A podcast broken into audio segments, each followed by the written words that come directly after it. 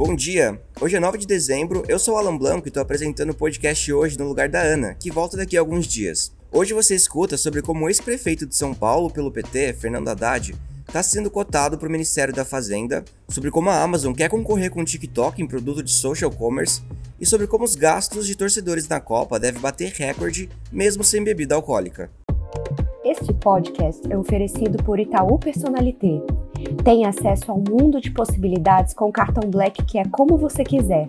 Cashback, pontos ou zero anuidade. Peça já o seu Itaú Personalité Black e faça suas experiências renderem.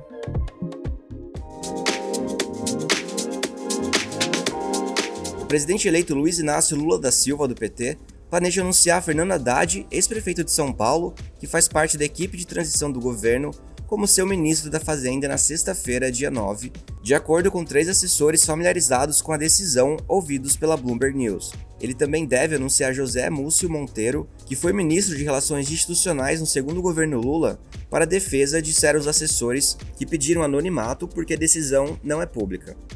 O ex-governador do Maranhão, Flávio Dino, deve ser nomeado ministro da Justiça. O porta-voz de Lula não quis comentar os nomes. O presidente eleito já havia dito que começaria a revelar os membros do gabinete após sua certificação pela Justiça Eleitoral em 12 de dezembro, mas mudou de ideia para conter as especulações.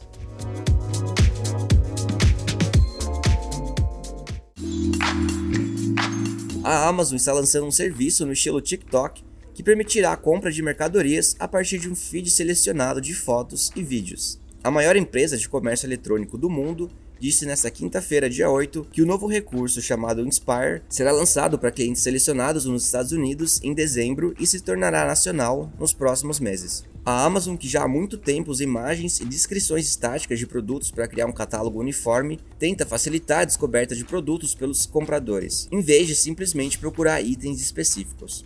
Apesar desses esforços, a maioria dos clientes não permanece no amplo mercado online. Mais de uma em cada quatro compras na Amazon leva 3 minutos ou menos.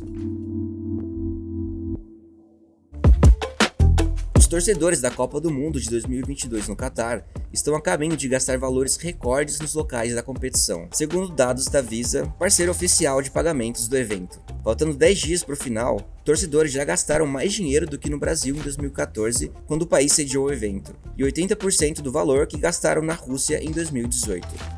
Dados da Visa incluem gastos com seus cartões nos locais oficiais da Copa do Mundo desde o início do torneio até 2 de dezembro. O número é alto, apesar da proibição de última hora da venda de cerveja alcoólica nos estádios, e diante das crescentes pressões sobre o bolso dos consumidores em todo o mundo. Cerca de metade dos gastos foi com mercadorias, enquanto o pagamento de alimentos e bebidas representou 36%.